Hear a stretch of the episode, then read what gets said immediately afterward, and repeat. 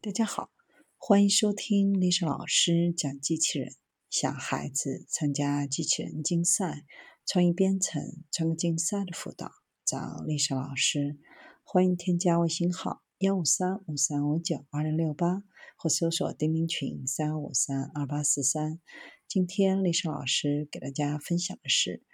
机器鱼可自主组成鱼群，并作为搜查队工作。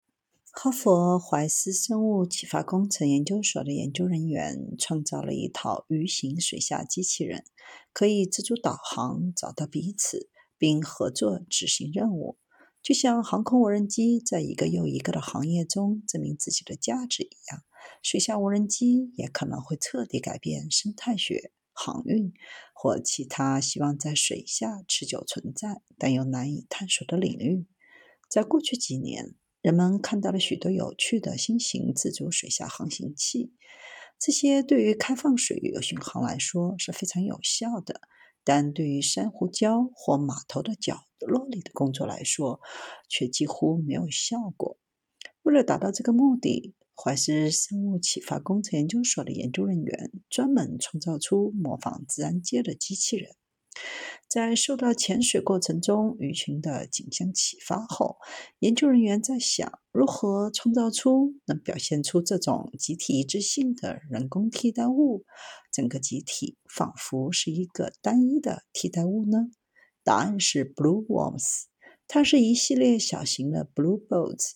被 3D 打印成鱼的形状，用鳍代替螺旋桨，用摄像头代替眼睛。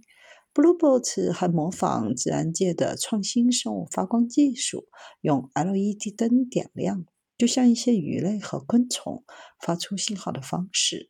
LED 脉冲会根据每个机器人的位置和对邻居的了解而改变和调整。利用摄像头和最前面的光传感器的简单器官、基本的游泳动作和 LED。Blue Swan 会自动组织自己的群体用行为，建立一个简单的模式。当新的机器人从任何角度投放进来，都能适应。这些机器人也可以一起完成简单的任务，比如寻找东西。如果给机器人的任务是在他们所在的水箱内找到一个红色的 LED，他们可以各自独立寻找。但当其中一个机器人找到它，它就会改变自己的 LED 闪烁，提醒和召唤其他机器人。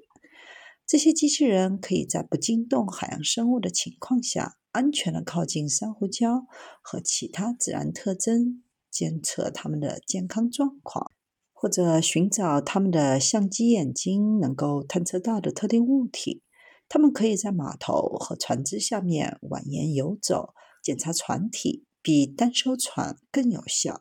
也可以在搜索和救援中发挥作用。通过这项研究，不仅可以建立更先进的机器人集体，还可以了解自然界的群体智慧。鱼类在群游时必须遵循比机器人更简单的行为模式，这种简单性是如此美丽，却很难被发现。